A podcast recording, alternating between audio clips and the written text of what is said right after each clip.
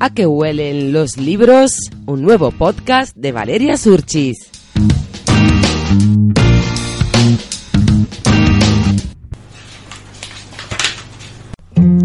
Todas las personas nos hemos sentido atraídas por el olor de los libros en alguna que otra ocasión.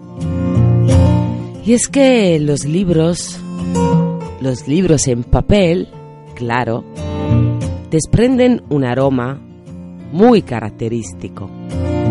No huele igual un libro antiguo que un libro nuevo, y eso tiene una explicación. Es debido a los componentes químicos que hay en ellos. Pero si cerramos los ojos y pensamos con la mente y con el corazón, podemos ver que los libros pueden oler de diferentes maneras. Algunos huelen a recuerdos de infancia, otros huelen a sal de las lágrimas que hemos vertido en ellos, otros hasta huelen a café porque los estábamos leyendo desayunando.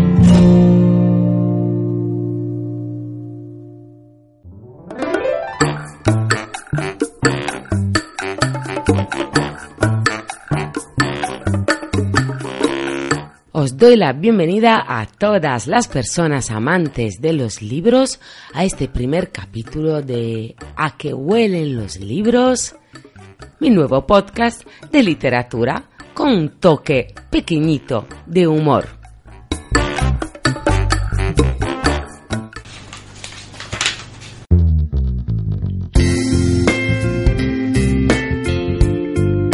El libro que tengo entre manos hoy huele, ay, huele delicioso, como la novela que contiene. Primero, huele a nuevo, porque es una nueva edición Huele a recién sacado del horno. Un olor dulce a... Mm, a ver, que cierre los ojos y piense... A crema pastelera. Un olor a bartolillos. Nunca he comido un bartolillo. Y os tengo que decir la verdad. Hasta ahora no sabía ni de su existencia.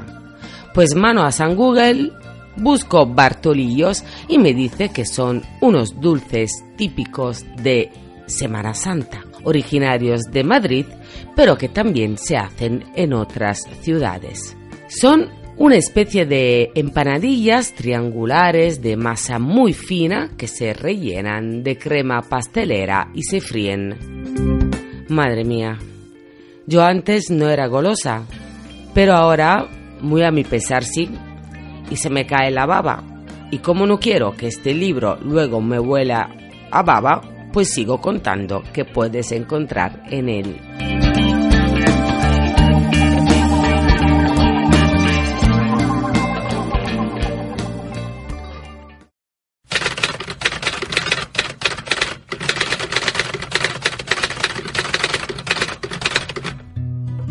El título en sí ya me parece precioso y muy profundo. Se titula La verdad suele ser cierta y su autor es el actor Juanjo Cucalón. Él define su libro una novela parda. ¿Una novela parda? Pues madre mía, este es otro como los Bartolillos, pues mano al diccionario. Pardo, color marrón, mezcla del rojo, negro, amarillo y naranja. Interesante. ¿Habrá querido decir el autor que es una mezcla entre varios géneros? A ver, yo soy italiana, bueno, la habrás notado escuchándome, y las novelas negras ahí se llaman gialli, en plural, giallo en singular. Ya, no, no, no, espera, los italianos no hablamos siempre en plural, como en los anuncios de la tele. No es siempre espagueti o espaguetini o panini, también tenemos el singular y lo utilizamos, aunque parezca que no. Giallo es el género giallo, gialli son el género giallo en plural. ¿Habrá querido decir Juanjo Cucalón que su novela es una mezcla entre el giallo y otros estilos? Yo creo que sí, porque el protagonista del libro es un detective, pero un detective diferente. Este personaje investiga la desaparición de objetos. Y es una narración, esta que me encontré en este libro, que es pequeñito y se lee muy rápido y con mucha facilidad, quitando, bueno, para mí mm, algunas palabras que tengo que, leer y buscar eh, en el diccionario, es una narración con muchos toques de humor. Así que bienvenida sea la novela parda. ¿De noche todas las novelas son pardas? ¿O no era así?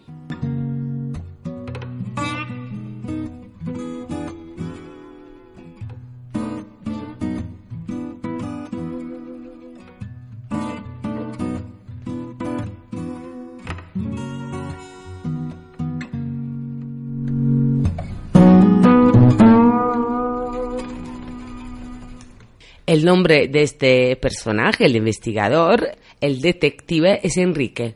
Quique para los amigos, ya somos amigos, o por lo menos lo siento yo cercano.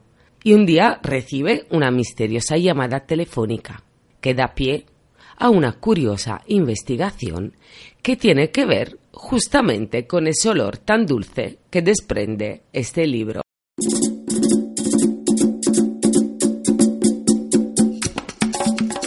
¿Quién es el autor? El autor es Juanjo Cucalón, que es un actor de teatro que afortunadamente tuve la ocasión de ver una vez en la obra teatral llamada Los Diablillos Rojos, donde compartía escenario con Beatriz Carvajal, pues eh, Doña Croqueta de la que se avecina, por eh, si aquí hay algún fan de la que se avecina, es ella, Sergio Plazos y Monse Pla una comedia entre locos y cuerdos de Eduardo Galán. También es actor de cine y de series de televisión además de haber participado en varios programas de radio. De hecho, en las primeras páginas de la novela hace un guiño a la radio, que como amante del medio que soy, quiero compartir con todas vosotras y vosotros. Encendí la radio y el informativo había finalizado, por lo que tendría que esperar una hora más para enterarme de algo o sintonizar otra emisora, dice Enrique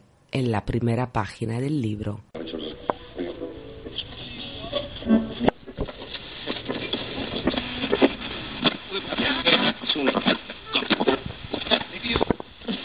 Querido amigo Goquique, hay que escuchar más podcasts, sin espera y cuando tú quieras. Hazme caso. El libro lo edita con edición personal una editorial experta en autores noveles y edición de autor, que tiene un lema muy muy bonito. En su página web lo primero que te salta a la vista es esto que dice, todos somos autores. Y probablemente es verdad. Es probable que todas las personas tengamos algo que contar, solo que no siempre se plasma en un libro. Tengo la suerte de contar con su confianza para que lea los libros que editan y todo lo que me envíen os lo contaré por aquí. Bueno, primero lo leeré, claramente, y luego os lo contaré. Mientras tanto, puedes echar un vistazo a su web por si te interesa hacerte con una copia de esta amena y simpática novela parda del polifacético Juanjo Cucalón. Ay madre, qué hambre me ha entrado, y no solo de Bartolillos, sino hambre de más libros y de más conocimiento. Esto de, de ser italiana y tener que tirar del diccionario para alguna que otra palabra que no conozco, pues tampoco puedo conocerlas todas. Eh, soy autodidacta en esto de haber aprendido el español, el castellano. Entonces, pues para mí es una suerte, no es una, una maldición, porque aprendo cada día que leo un libro, aprendo muchas más palabras interesantes. Bueno, lo que decía que me he ido por ahí, que tengo más hambre de libros y más hambre de conocimiento y a propósito de hambre, os voy a contar una anécdota curiosa. Primero, no sé escribir anécdota, me cuesta un montón y haciendo el guion me he tenido que ahí pelear con esta palabra. Bueno, lo aprenderé un día, digo yo, como muchas cosas que no sé y voy aprendiendo poco a poco. Como os eh, prometí en, la promo de este, de este podcast, siempre intentaré contaros una anécdota curiosa. Y hoy he encontrado esta. Existe un libro de cocina que se cocina. Se llama The Real Cookbook y es una edición limitada elaborada por una agencia alemana publicitaria de nombre Corefe para un editorial de libros de cocina alemana. Este libro contiene páginas donde está impresa la receta para convertir el mismo libro en una lasaña. Lo lees, lo cocinas, te lo comes y a digerir.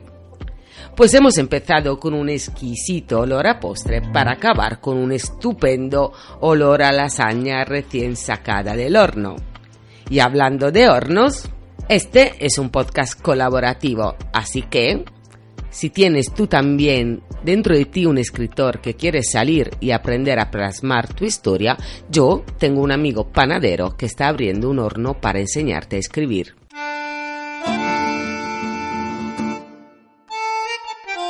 Y con esta mezcla estupenda de olores me despido y os espero en la próxima entrega de ¿A qué huelen los libros? Si te ha gustado, compártelo en tus redes sociales y gracias por escuchar. En este episodio colaboran, apoyan y están ahí al pie del cañón Hornos de Letras de David G. Panadero y la editorial Ópera Prima, edición personal. Ah, y yo soy Valeria Surchis la italiana esa que no sabía que eran unos Bartolillos. Hasta la próxima, chao.